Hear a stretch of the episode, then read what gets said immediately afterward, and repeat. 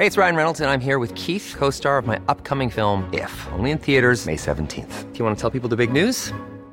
All right, I'll do it. Sign up now and you'll get unlimited for $15 a month in six months of Paramount Plus Essential Plan on us. Mintmobile.com slash switch. Upfront payment of $45 equivalent to $15 per month. Unlimited over 40 gigabytes per month. Face lower speeds. Videos at 480p. Active Mint customers by 531.24 get six months of Paramount Plus Essential Plan. Auto renews after six months. Offer ends May 31st, 2024. Separate Paramount Plus registration required. Terms and conditions apply if rated PG.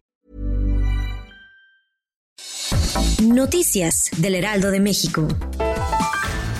La Secretaría de Marina informó que investiga a seis de sus elementos por posible abuso de autoridad al asegurar una embarcación durante un operativo contra el trasiego de hidrocarburos en el puerto de Dos Bocas, Tabasco, ocurrido la madrugada del pasado 25 de mayo. En ese operativo se aseguraron a dos embarcaciones, las cuales una tenía un cubitanque de mil litros y estaban tres tripulantes, y otra menor que fue llevada a dos bocas, pero que se tiene conocimiento que antes de su puesta a disposición ante las autoridades, seis elementos navales presuntamente cometieron actos de abuso de autoridad y violencia contra uno de los que viajaban en la embarcación asegurada.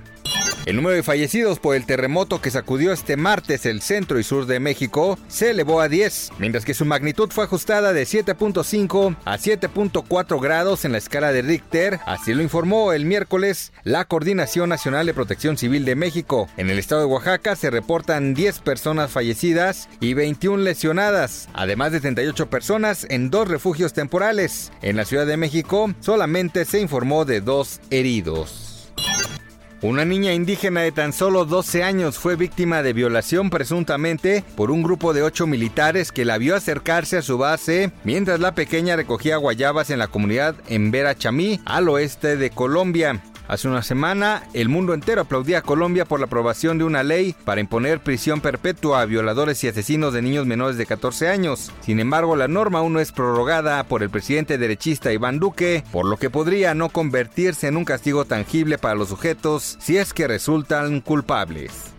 Pese a las intenciones que tiene de iniciar su temporada en septiembre próximo, la NFL anunció la cancelación de su juego del Salón de la Fama, sufriendo así más modificaciones a su calendario debido a la pandemia de coronavirus que afecta al mundo. En primera instancia fue el draft el afectado, siendo que en abril tuvo que celebrarse de manera virtual. Ahora este jueves la liga anuncia que el partido de pretemporada entre Steelers y Cowboys, correspondiente al llamado Salón de la Fama, el cual se efectuaría el 8 de agosto próximo en Canton, Ohio, no se disputará.